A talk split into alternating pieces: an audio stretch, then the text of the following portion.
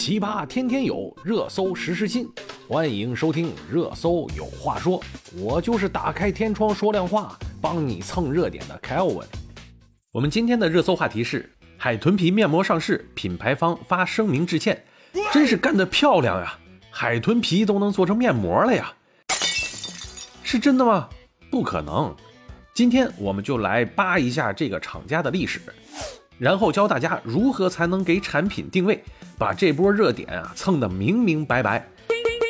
先来说一下这个事件的起因，有一家做面膜的厂家呀，叫做魔法世家，他们在各大城市的电梯里面啊都投放了一个视频广告，广告里面有一个海豚在玩耍，在鸣叫，然后出现了海豚皮仿生面膜的宣传，真是听我自己的描述，我的汗毛都快竖起来了，这得是多大的脑洞啊！这么大的脑洞都没有把脑子里的水倒干净吗？整了这么一个产品宣传定位。魔法世家创立于二零零七年，是上海悦木化妆品有限公司旗下的产品。大家要注意啊，这个上海悦木化妆品有限公司是二零零九年成立的，什么意思呀？就相当于先有了孩子后有的妈。不知道这个操作是在为了什么做局？是为了这次的海豚皮吗？也有可能。魔法世家这个品牌曾经的产品主要是以植物系出名，都有什么呀？都有绿豆啊、樱桃啊、睡莲啊等系列。不知道是不是我们的植物不够多，还是什么原因不够他们用了吗？这次开始进军动物领域了，搞出了一个海豚皮，真的是颠覆了大众的三观呀！我又要批评这样的厂家的品牌部和提供服务的公关公司了。你们真的是这样践踏自己的专业，就这样无节操的娱乐大众吗？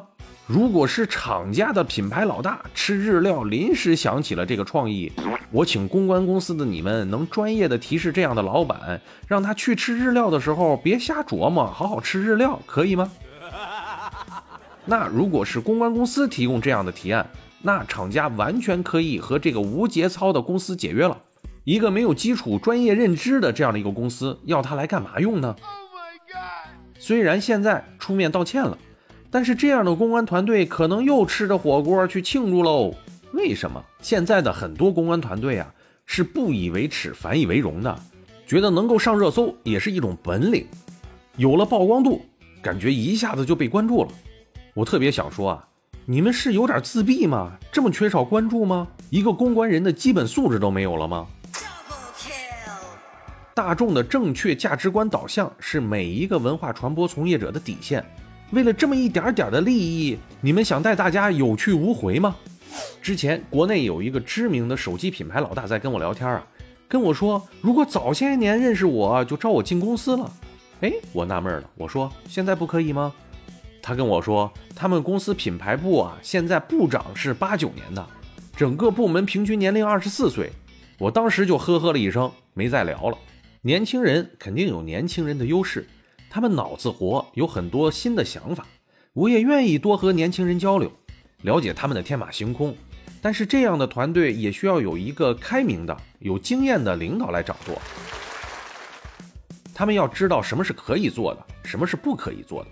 虽然天马行空，但是不能让人飞到天上去。果不其然，现在这个品牌它不怎么发声了。你别笑。再来看看另一个年轻人居多的团队，前几年炒得很火的新上市的汽车品牌，结果呢，车还没有造出来卖，公司先倒闭了。真是人生无常，大肠包小肠。那个公司啊，它也都是年轻人，他们的名片一盒要上千块，一年公司零食吃了四百多万。公关圈子呀，都把他们当成冤大头一样，私下都说呀，人傻钱多结账快，不用专业，就是把他们捧起来就行了。要多少给多少，结果呢？公司倒闭了吧？没有大家，哪里来的小家？一个个出来都是说老板不行，资金跟不上，他们是真的不知道自己有多败家呀。好了，我们还是来敲黑板吧。如何能够找到产品的特点，建立好的口碑呢？海豚皮的特点是什么？光滑、轻薄、贴服。这个特点就一定要用海豚皮吗？就因为博人眼球吗？首先，这个定位选择的对象就选错了，要学会放弃所谓的仿生概念，放弃用动物做载体，特别是生物科技产品。如果你是汽车用一匹马，那没有问题，因为像马一样快嘛。你有见过火腿肠企业用猪来做形象的吗？就是这个道理，使用动物的特点，而不是使用动物的器官作为产品宣传。这个呀，是品牌人在上学的时候就应该学到的基础理论。当年澳大利亚游泳选手的衣服，他们的泳衣叫做什么呢？叫做鲨鱼皮。当时啊，也掀起了轩然大波，还有游行进行抵制。这次啊，他竟然没有吸取教训。品牌是建立在产品与消费者之间的桥梁，拉近彼此距离的工具，而不是让彼此远离的弹簧。寻找产品的品牌定位，要把握好产品的特点。不要为了跳脱而找一些颠覆三观的方向。品牌定位绕口令给你一个：看受众，想场景，才能抓住好特性。